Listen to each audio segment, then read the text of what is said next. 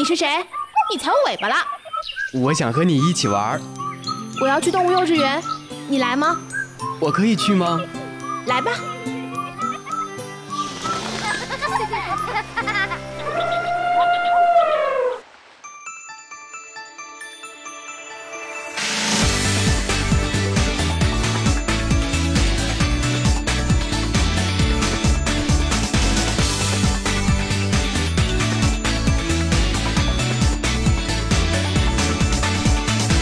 原始电音，疯狂脑洞，纯真八卦。Hello，听众朋友们，大家好，欢迎收听本期的动物幼稚园，我是阿款。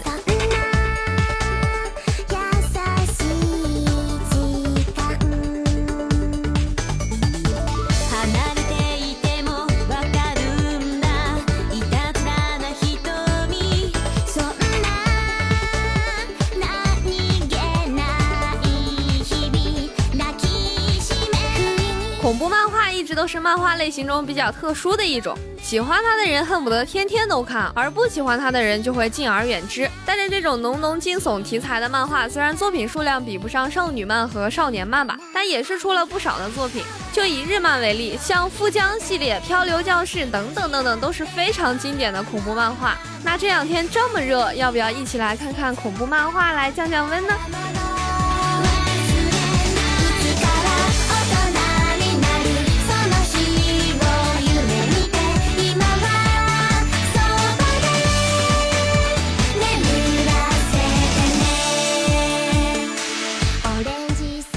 大概是谈及日本恐怖漫画的时候无法回避的经典角色了吧？黑色的长发，左边眼角的泪痣，精致的面容，傲慢自私的态度，甚至还有不断复制再生的能力。富江作为伊藤润二的处女作，享有这样的盛名，又被改编成了无数部的电影，真的是让人非常的羡慕它的价值。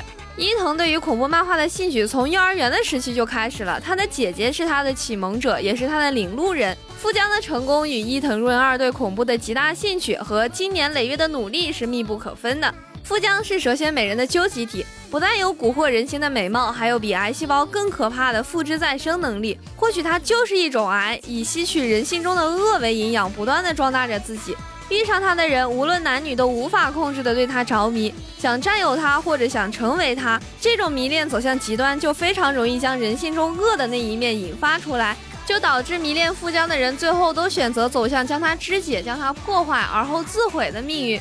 自毁的并不只有迷恋富江的人们，富江的无数复制者也在相互怨恨着、破坏着。因为富江是最迷恋自己的，所以当发现有无数个与自己相同的人存在，并想要替代自己的时候，他又怎么能够容忍呢？当初看富江的时候呢，阿款觉得条理性有点差。不过这种缺乏条理的怪诞恐惧感，正是伊藤润二营造自己独特风格的一种手段。加上伊藤从不夸张的画风，就算是富江这样绝世的美人，在他的笔下也是正常的身材比例，没有刻意突出来博人眼球。这种真实感或许是引发恐惧的关键。生活中不是也有这样的女人吗？虽然没有像富江那样能力超群，却也可以让迷恋他们的人倾家荡产、妻离子散。大概只要人性之恶一直存在，那么寄生于此的富江们就自然永远不会消失，不知何时就会潜入到你的心中，下一剂恶的蛊毒。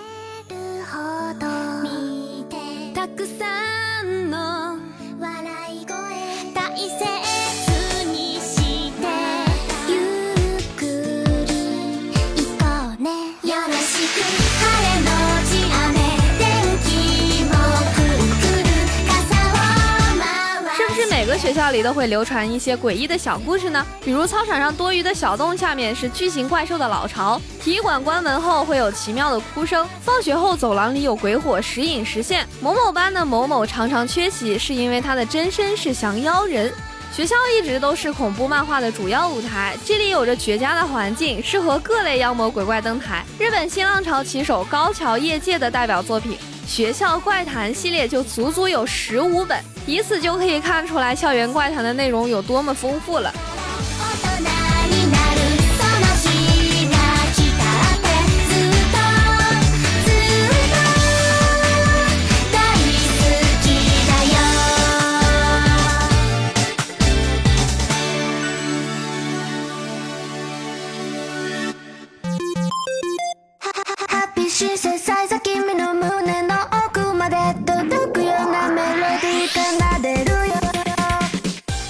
怪谈》系列中大多都是短篇漫画，没有冗长的情节。主人公山岸君如果在上一话中死去，在下一话中就又会出现，像什么都没发生过一样，继续遭遇新的恐怖故事。高桥采用毛笔和钢笔并用的方式描绘人物，这种突出的强调方式就让血迹和怪物的出现更有视觉上的冲击效果。当然，学校怪谈中也不全是恐怖血腥的场景，高桥还是加入了一些温柔的戏码。看到仁一穿着山岸君给的衬衫，微笑着游回海中的那一幕，读者的心中都会会心一笑吧。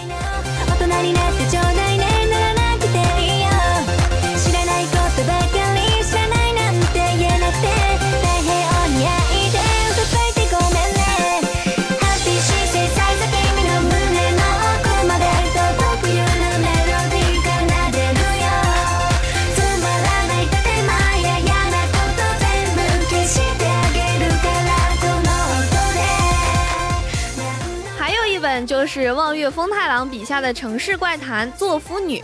说起作夫女，阿款就会先想到日本怪谈中的著名的作夫童子。她可以是温柔少言的少女，也可以是渴望母爱的孩童。然而在望月风太郎的笔下，作夫女却改头换面，成了一个疯狂纠缠主人公森的恐怖怨女。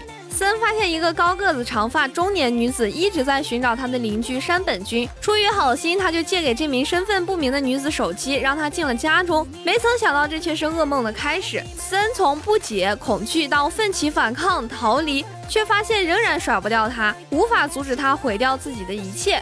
我们一直好奇她到底是谁。为什么选择男主角？纠缠男主角又有什么目的呢？然而到最后啊，望月也没有给我们答案。不过正因为如此，作夫女所带来的恐惧才更加的深刻。望月巧妙的不去选用怪物幽灵来刻意营造恐怖的效果，而是加入都市怪谈、跟踪狂的元素，运用与情节无关的雷鸣、飞蛾、荧光灯这些声音，以及对女子怪异的姿态、恐怖的表情等细节的描绘，从而营造出逼迫人心的恐惧感。或许下一个被他缠上的就是你。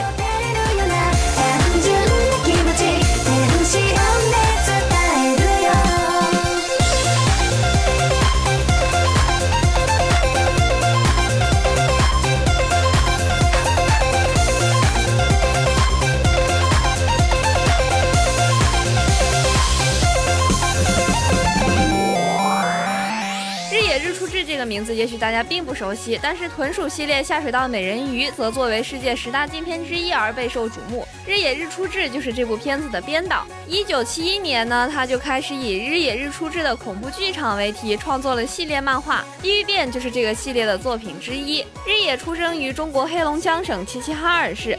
在日本战败后归国的途中，出生不久的日野差点丢掉了性命。地狱变的主人公是一个以自己的鲜血作画的地狱画师，也许就是日野的一个分身吧。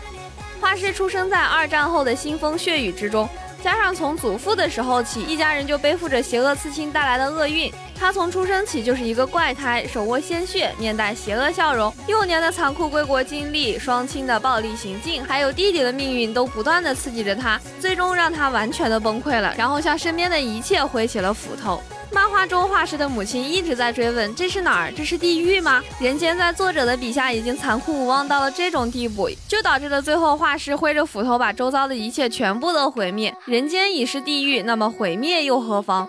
日野所营造的就是这样一个想象中的地狱之国，然而这里的一切都带着真实的影子，家庭、社会、战争、杀戮、原子弹，都为他的作品增添了更多的绝望和恐惧。虽然在今天看来难免有些堆砌暗黑元素的嫌疑，但把它和日本战后的社会心理结合来看，就能理解它更深层的意义了。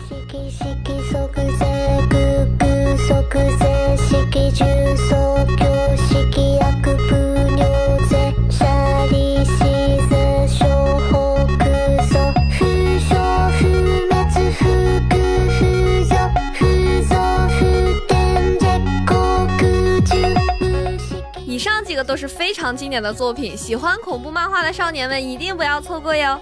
好了，本期的动物幼稚园到这里就结束啦。阿款在这里提醒大家，如果有想要加入咱们电台的小伙伴，欢迎加入节目官方 QQ 群六二九九幺八五幺五六二九九幺八五幺五。同时呢，也可以关注我们的网易云音乐、蜻蜓 FM、喜马拉雅、懒人听书等主播电台动物幼稚园，收听我们往期的节目，以及新浪微博动物幼稚园和我们积极留言互动。参与节目组织的线下活动，更有多重好礼等着大家。我是阿款，我们下期节目再见啦，拜拜。